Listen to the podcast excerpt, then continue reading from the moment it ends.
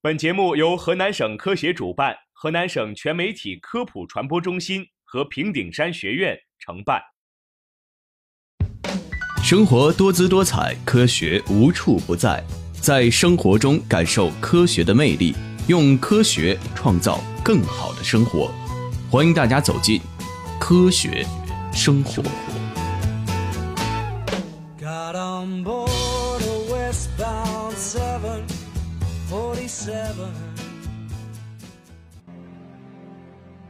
各位听众，大家好，欢迎收听《科学生活》，我是广清。我是雅欣。究竟哪种睡姿适合你？我们平时啊，在睡觉的时候有各种各样的睡姿。那么睡觉的姿势呢，在一定程度上能够影响我们睡眠质量和健康。尤其对一些特殊群体而言啊，讲究睡姿是非常有必要的。下面呢，就让我们来聊聊适合不同人的睡姿都是怎样的呢？一、打呼噜严重的人。据华龙网报道，打呼噜严重的人平躺时嘴巴容易张开，舌头会往后坠，造成通气不畅，就容易打呼噜了。而侧睡时，气道会自然打开，能够减少打呼噜造成的通气困难的可能性。二、胃部容易反酸的人。华龙网介绍，如果你是容易反酸的人，或者晚饭吃多了，那就适合抬高床头或者垫高上半身，不要只垫高脖子，向左侧卧着睡。这样啊，可以让胃酸不容易反流，会睡得更舒服一些。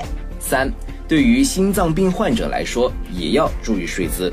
据今晚报报道，患有心脏病的人左侧卧的姿势更好，这样就不会加重心脏的负担，血压和心脏供血也会更加顺畅了。四、患有腰椎疾病的人。今晚报介绍，不要趴着睡，使用仰卧的睡姿，并睡硬板床。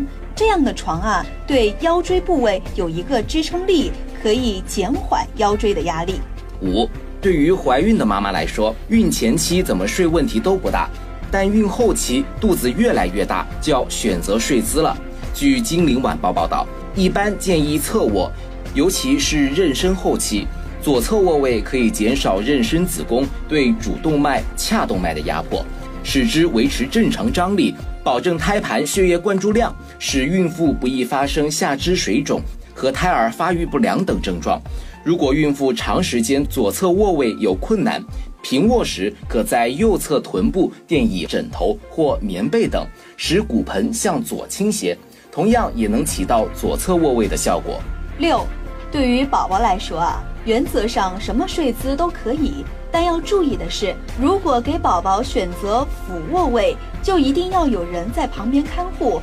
南京市妇幼保健院的儿童专家徐亚琴在接受《金陵晚报》采访时表示，俯卧虽然对头部影响较少，更容易让宝宝熟睡，但也会带来一些问题，比如窒息风险增加。建议让宝宝经常轮换各种睡姿，别长时间采用同一种睡姿，这样呢，宝宝的头型最好看，也不容易出现问题。